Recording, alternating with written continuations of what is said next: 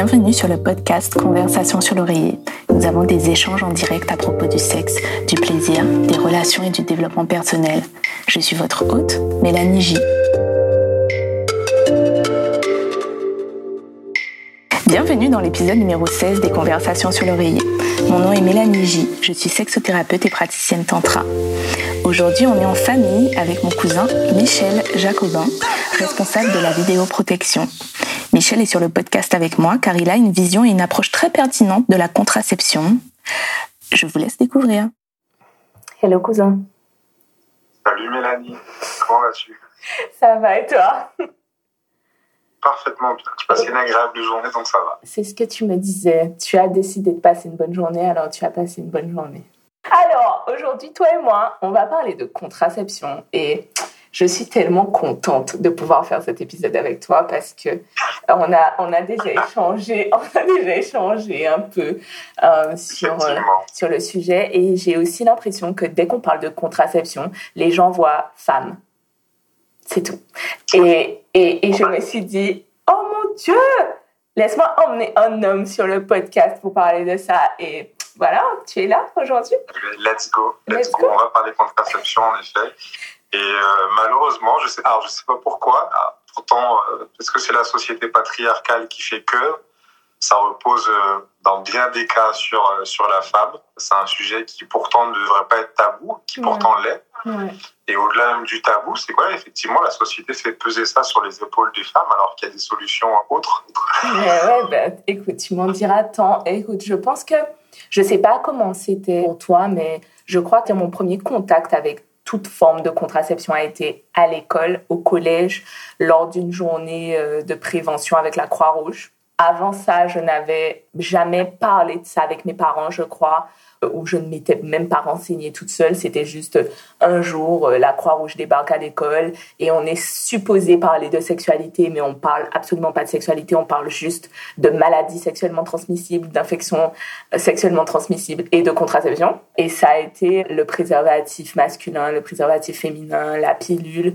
Et c'est tout, en fait. Et je trouve que déjà, rien que ces informations, c'est très pauvre c'est-à-dire que c'est très peu représentatif de toutes les contraceptions qui existent déjà de 1. Et ensuite, euh, ça dépeint vraiment la sexualité comme quelque chose de, de terrible, comme si c'est quelque chose que tu subis ou, ou que c'est mauvais quelque part, tu vois. Donc, je pense pas que la contraception masculine soit évoquée, jamais d'ailleurs.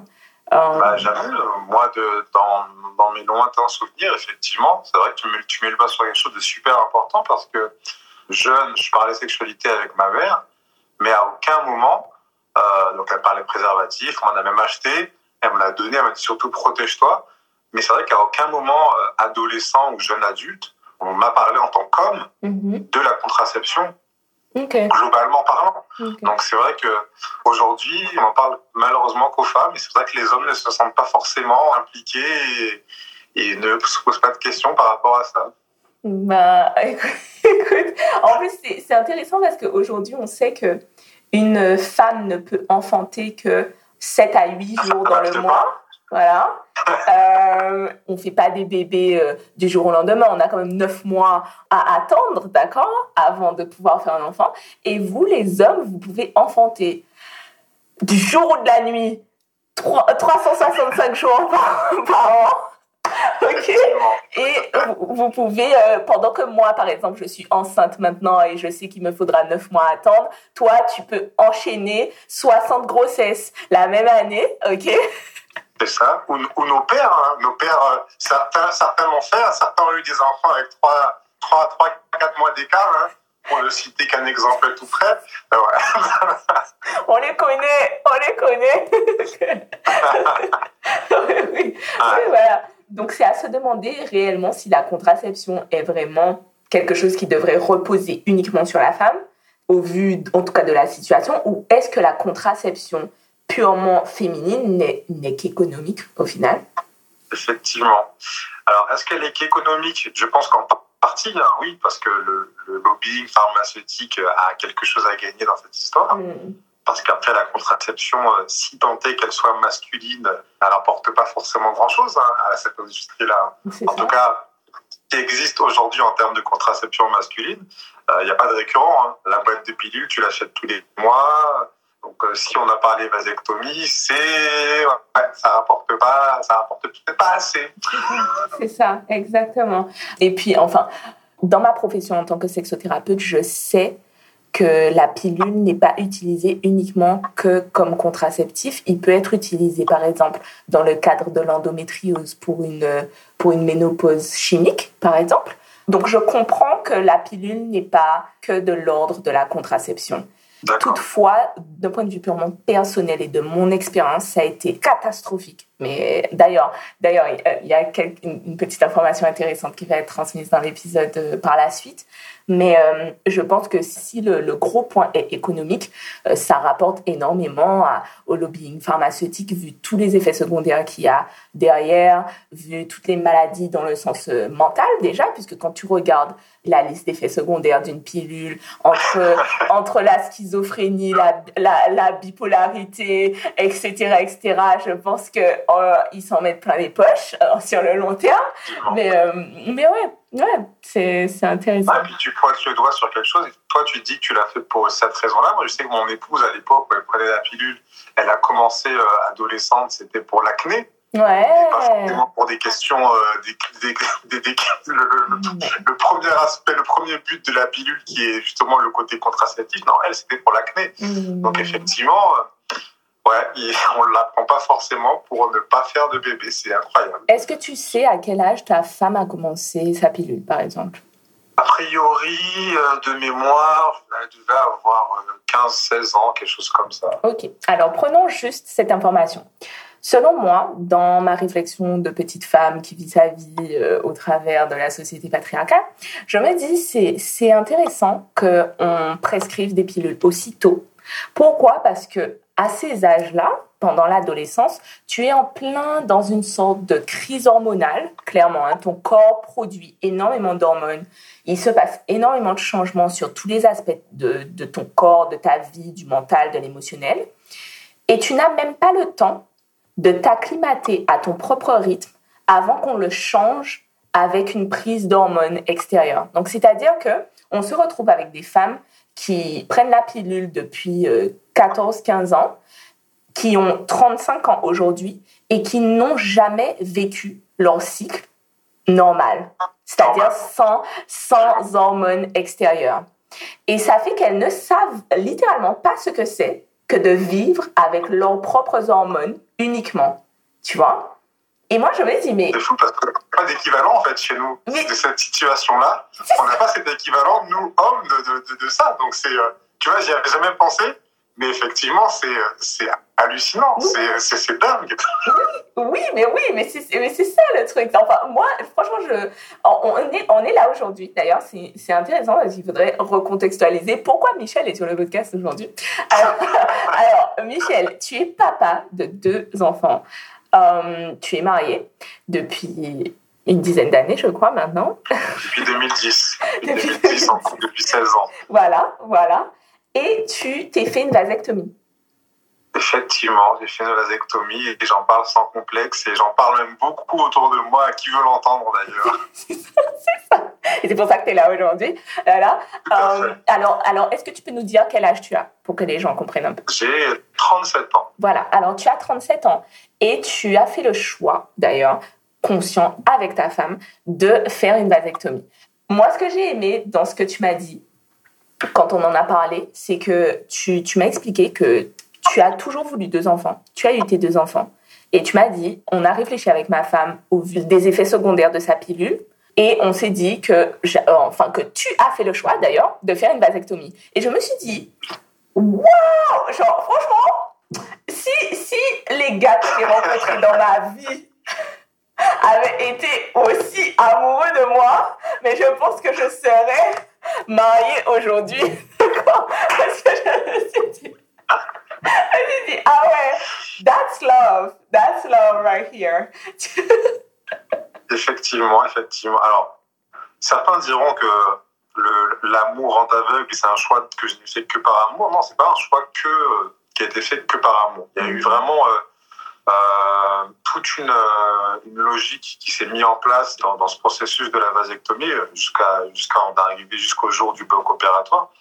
C'est-à-dire qu'avant la pilule, quoi, pendant son premier, son premier moyen de contraception, effectivement, ça a été la pilule. Ouais. Ça a eu pendant de nombreuses années une influence sur sa libido, libido euh, en descente mmh. euh, pendant un certain temps. Donc ça a pu avoir des conséquences aussi sur notre vie sexuelle, bien entendu, forcément. Euh, quand tu as envie et que ton épouse te dit non, j'ai pas envie. Mmh, voilà. Mmh, Même pas qu'elle te repousse, qu'elle te dise non, elle ressent pas le besoin de donc on t'en discute et au final on se rend compte que c'est peut-être la pilule, donc elle arrête la pilule pendant un temps, mais tu crains de parce que voilà faire un enfant c'est quelque chose qui est qui a des conséquences, donc euh, le zéro contraception euh, a ses risques aussi. Donc euh, on s'est rendu compte qu'en arrêtant la pilule, ben, la libido était repartie euh, de plus belle, donc on s'est dit tiens ah il y a peut-être quelque chose. Donc euh, pendant très longtemps, là, on a été sur du zéro contraception. Mais bon, c'est compliqué de devoir gérer le cycle et tout ça. Elle est passée ensuite au stérilet, en cuivre, pas l'hormonal.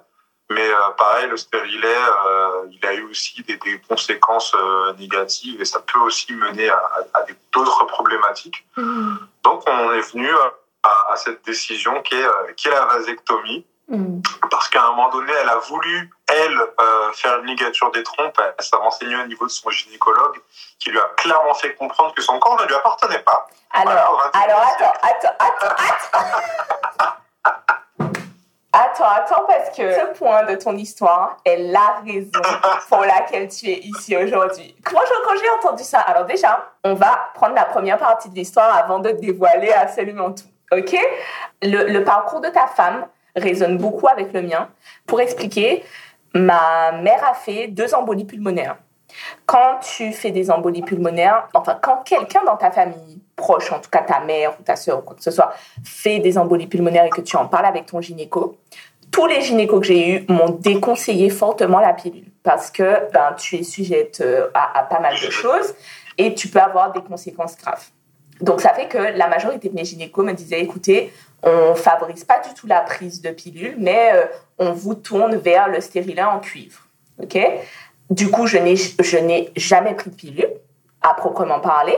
Et ce n'est que très récemment, je dirais moins de deux ans, que j'ai fait des examens grâce à une sage-femme à qui j'ai parlé de mon cas et qui a, enfin, les examens ont montré que je suis, mais fortement, mais en fait, si on veut me tuer, on me donne une contraception hormonale. En clair, la, majorité des femmes de ma famille ont eu de très, très gros problèmes à cause de leur pilule qui vont d'arrêt cardiaque, embolie pulmonaire, hémorragie interne, paralysie euh, de, certains membres, etc., euh, etc. Et en clair, c'est héréditaire. Donc, les examens que j'ai faits ont montré que déjà moi, je, je suis dans l'incapacité de prendre une contraception hormonale, mais en plus, comme c'est héréditaire, si toutefois j'ai des filles, je me dois de savoir que mes filles ne pourront potentiellement pas prendre de contraception hormonale. Donc, dès qu'on m'a informé de cette situation, absolument tous les médecins, euh, gynécos, quoi que ce soit, m'ont dit écoutez, j'espère que vous voulez des enfants parce que du coup, la seule contraception que vous avez de possible est le stérilet en cuivre, tu vois. Et tout de suite, je, je me suis rendu compte que les conversations étaient très tournées sur ma moi, ma responsabilité, c'est de, ta, voilà, de ta responsabilité, d'accord, de faire attention à ne pas avoir des enfants. Et j'étais là, mais si toutefois je ne veux pas d'enfants, pourquoi je ne me mettrais pas avec un homme qui, par exemple, fait une vasectomie Tu vois? Et c'est pas dans le sens féministe, je veux pas prendre de contraception et je veux que tous les hommes euh, fassent une vasectomie. C'est dans le sens où je suis pas toute seule en fait à faire un enfant. Ah mais ça, un couple c'est deux personnes, donc euh, pourquoi ça va reposer que sur euh, l'un des deux, des deux protagonistes. Donc moi je suis totalement d'accord avec toi. Voilà, exactement. Alors dans mon cas, je veux des enfants, hein. il n'y a pas de problème. Je n'en ai pas encore, mais tout, tout le temps, quand je, j'emmenais la question de ligature des trompes ou de, de, comme ça, tu vois, on me disait ah non non non, euh, faites absolument pas ça, euh, euh, vous n'avez pas le droit de faire ça, etc etc. Et je disais ah mais attendez.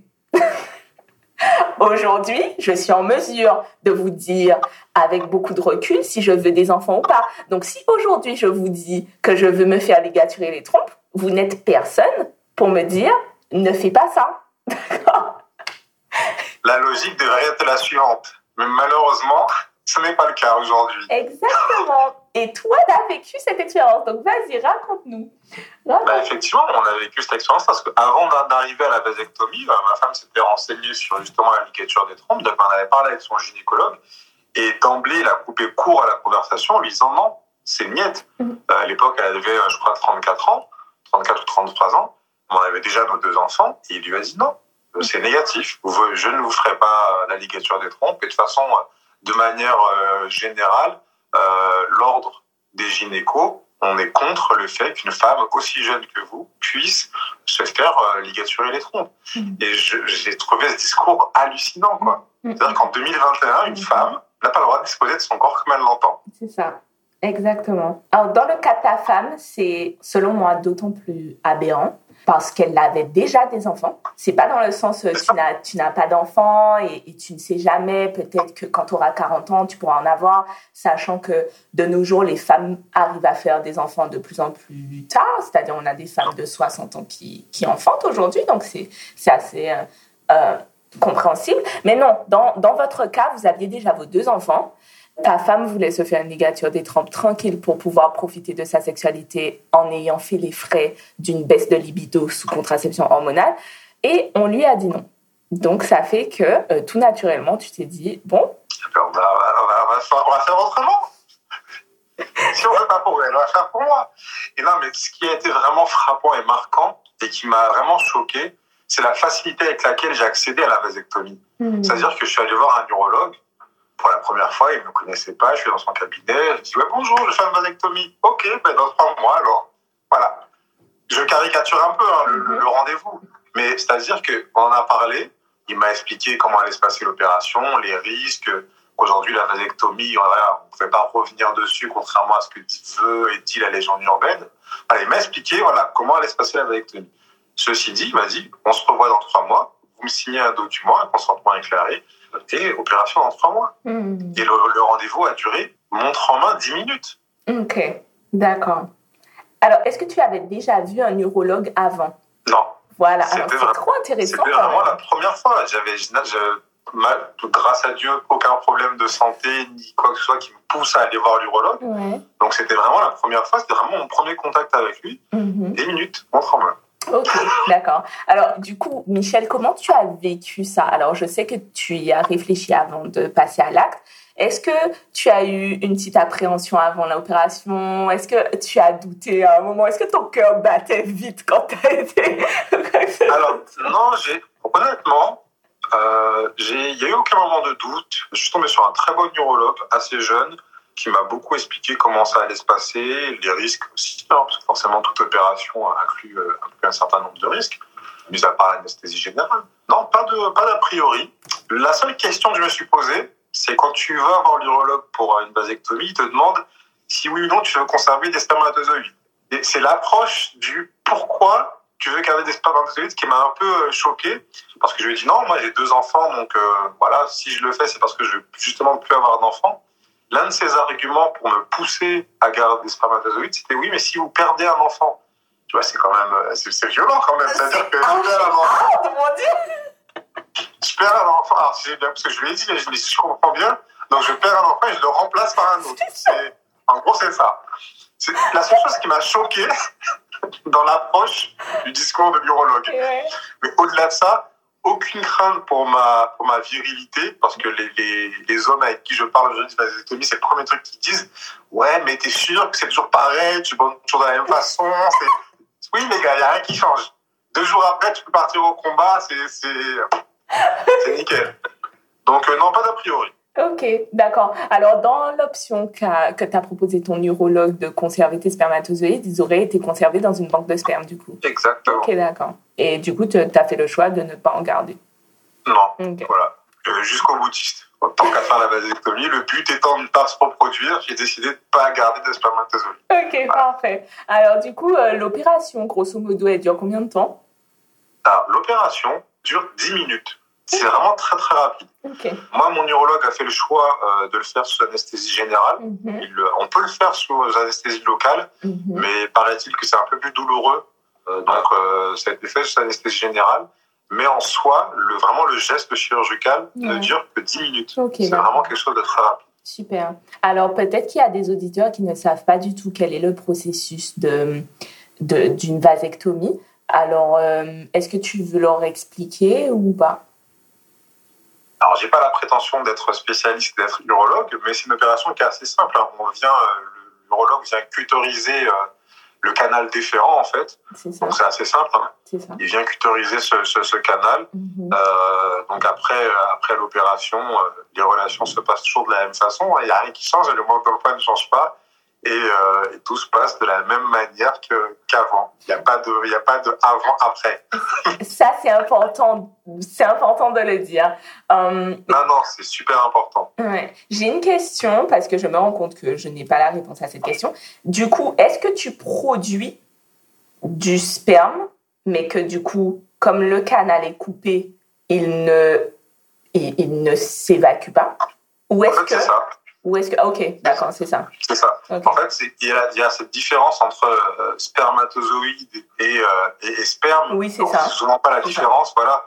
Donc, l'homme, tu continues d'éjaculer de la même manière, il n'y a mhm. rien qui change, mhm. euh, ni à la couleur, ni à l'aspect, ni. Voilà, c'est voilà, ça ne change pas. Ça, c'est super intéressant ce que tu dis parce que j'ai l'impression qu'il y a un mythe autour de la vasectomie qui est qu'une fois que tu le fais, tu n'éjacules plus, en fait. Et, et, à chaque fois, je dis aux gens, mais oui, mais ça n'a absolument rien à voir, ton liquide. Exactement rien à voir. voilà, ta semence et tes spermes, ce sont deux choses différentes. Ah ben, je vous le répète, ce sont deux choses totalement différentes. Il faut écouter la sexothérapeute, elle a raison.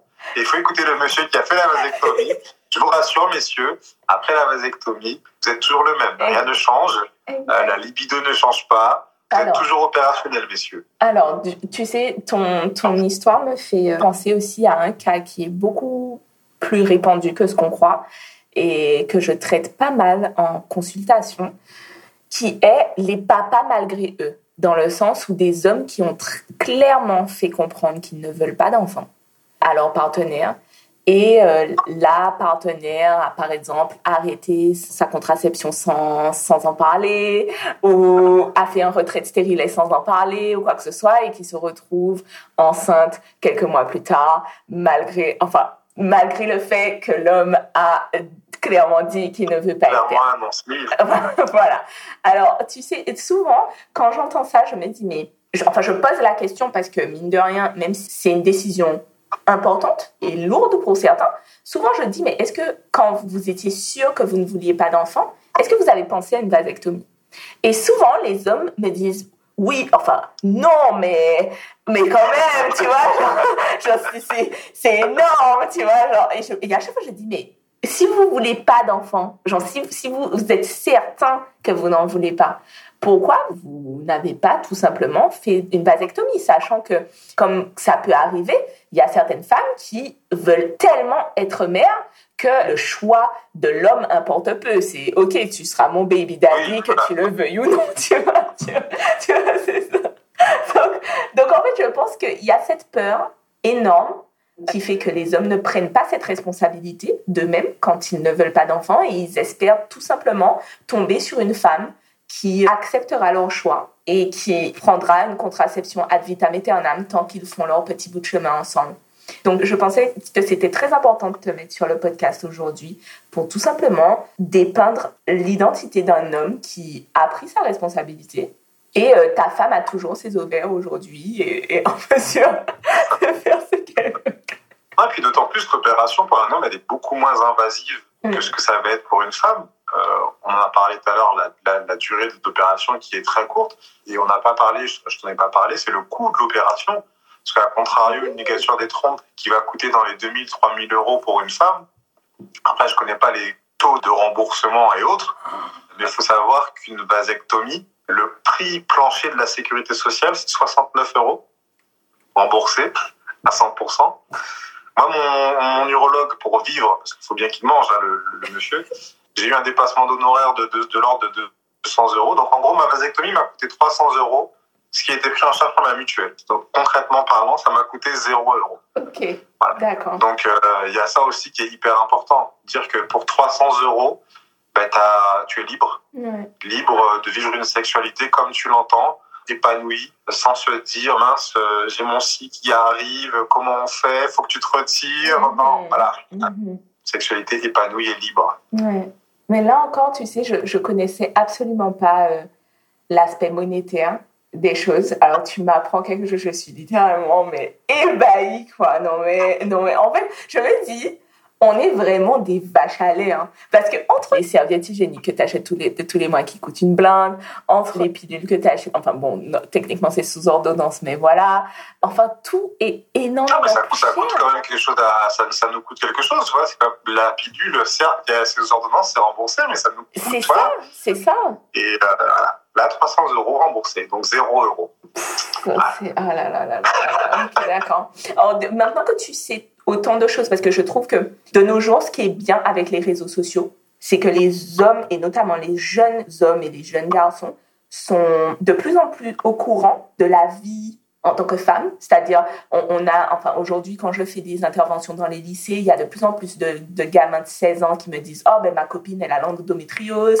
Oh, euh, quand, quand elle est en période d'ovulation, c'est pas la même chose que quand elle est en période de, de règles ou quoi que ce soit. Donc, ils sont de plus en plus au courant toi, du fait que tu as, enfin, du fait que ta femme et toi, vous avez vécu ça ensemble et que tu as une fille aujourd'hui, enfin, comment tu entrevois la contraception pour ta fille?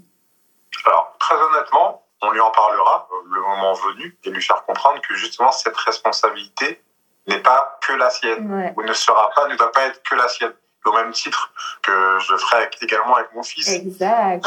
Voilà. Et je le fais non seulement avec ma fille, avec mes enfants, je le ferai en tout cas, et même avec les collègues de travail, les mmh. amis masculins, je mmh. pense que euh, c'est important que de leur en parler parce que au-delà du fait que les hommes n'y pensent pas, je pense qu'on n'en parle pas non plus. Ouais, c'est vrai, c'est vrai. Ça aussi, c'est un gros problème, c'est la communication. Et la euh, sécurité sociale fait des spots sur euh, tout et rien, mais jamais de mémoire je n'ai vu un spot sur la vasectomie. Mmh. Et tout à l'heure, tu parlais justement de, des interventions qu'on a au collège concernant euh, ben, justement la sexualité. Ma fille, très récemment, en fin d'année, ils ont eu justement l'intervention euh, d'une infirmière scolaire où ils ont parlé justement des rapports et autres. Parlent pas de vasectomie. Ils mm. ne parlent pas de la contraception masculine. Mm-hmm. Donc, euh, il y a beaucoup de choses encore à faire. Je crois que la seule contraception masculine qu'on met en avant, c'est le préservatif déjà. Et encore, je trouve que même cette, cette com, elle n'est pas bien faite parce que ce n'est qu'après l'obtention de mon diplôme que j'ai su qu'il y a certains préservatifs qui sont remboursés par la Sécu. Je ne savais même pas que ça existait, tu vois. Et qu'en fait, on, a pas mal de choses. Enfin, après, c'est différent parce qu'en France et en Guadeloupe, c'est un peu différent, mais tu peux te procurer des préservatifs gratuitement aussi dans les centres spécialisés. En Guadeloupe, les gens ne font pas vraiment ça. D'ailleurs, je sais que je suis passée dans certains centres depuis que je suis revenue et ils me disent, mais absolument personne ne vient. Genre, qu'en fait, il y a beaucoup le, il y a beaucoup le m'as-tu vu, tu sais, genre, si je rentre là, les gens sauront que j'ai un problème.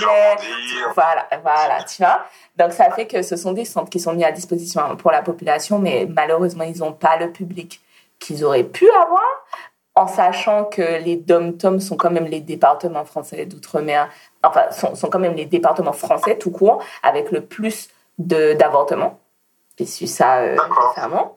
Donc, euh, donc en fait, tu te dis, mais il y, a tellement, il y a tellement de choses qui ne sont pas dites. Et malheureusement, tant qu'on ne met pas quelque chose en avant, on ne peut pas inciter la population à aller s'éduquer elle-même, en fait. Donc c'est important d'ouvrir un espace d'échange comme on le fait aujourd'hui.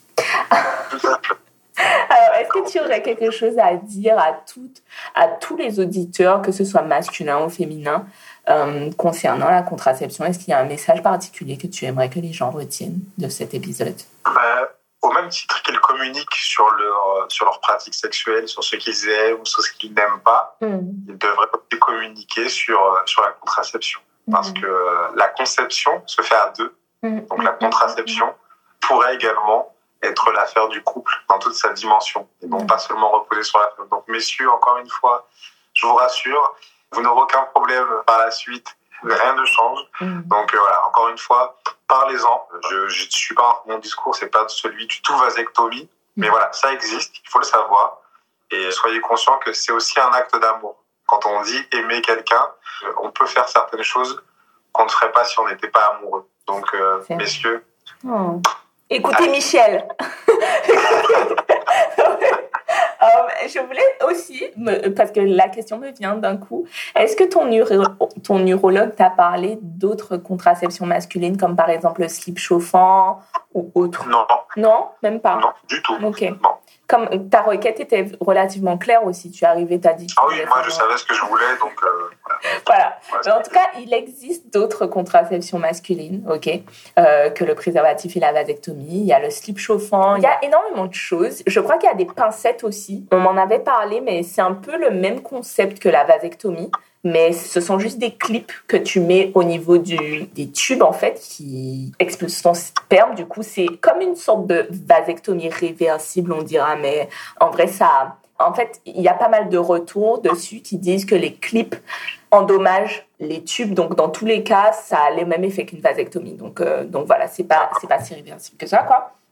Donc en fait, bref, il y a énormément d'options dont on ne parle pas, mais en tout cas, il faut les chercher. Je sais qu'en Inde, la contraception masculine est très répandue, mine de rien. Donc c'est intéressant de voir comment les populations font ailleurs et ne pas se renseigner que en France, parce que malheureusement, sur certaines choses, on est encore en retard. on est encore en retard, on n'ose pas en parler, c'est à vous. Effectivement, je sais qu'au Canada aussi, euh, les hommes aussi pratiquent énormément la vasectomie également. Ok, d'accord. Prenons exemple sur nos amis du Canada. C'est ça, c'est ça. En tout cas, merci Michel pour ton temps, merci pour ton témoignage. Ben, merci de m'avoir reçu. C'est un plaisir. Mais oui, c'est un plaisir de faire ça en famille. Et puis, qui sait, peut-être qu'on te verra sur un autre épisode. Peut-être. Yes. Bon, ben, je t'embrasse, Michel. Bisous. À bientôt, Mélanie. Bisous. Merci d'avoir écouté cet épisode des Conversations sur l'oreiller. Si vous avez aimé, laissez un commentaire ou une note sur iTunes. Partagez cet épisode à vos amis, votre famille, vos followers Instagram. En faisant ça ensemble, en communauté, nous pouvons avoir un impact sur l'abolition des tabous autour de la sexualité et ainsi être plus épanouis et libres. Si vous souhaitez plus de contenu sur le développement personnel et la sexualité, retrouvez-moi sur Instagram, at Mélanie Vous pouvez également me retrouver sur mon site internet, suivre un accompagnement virtuel en achetant votre cahier des petits pas ou prendre rendez-vous avec moi sur www.mélanie-jacobin.com.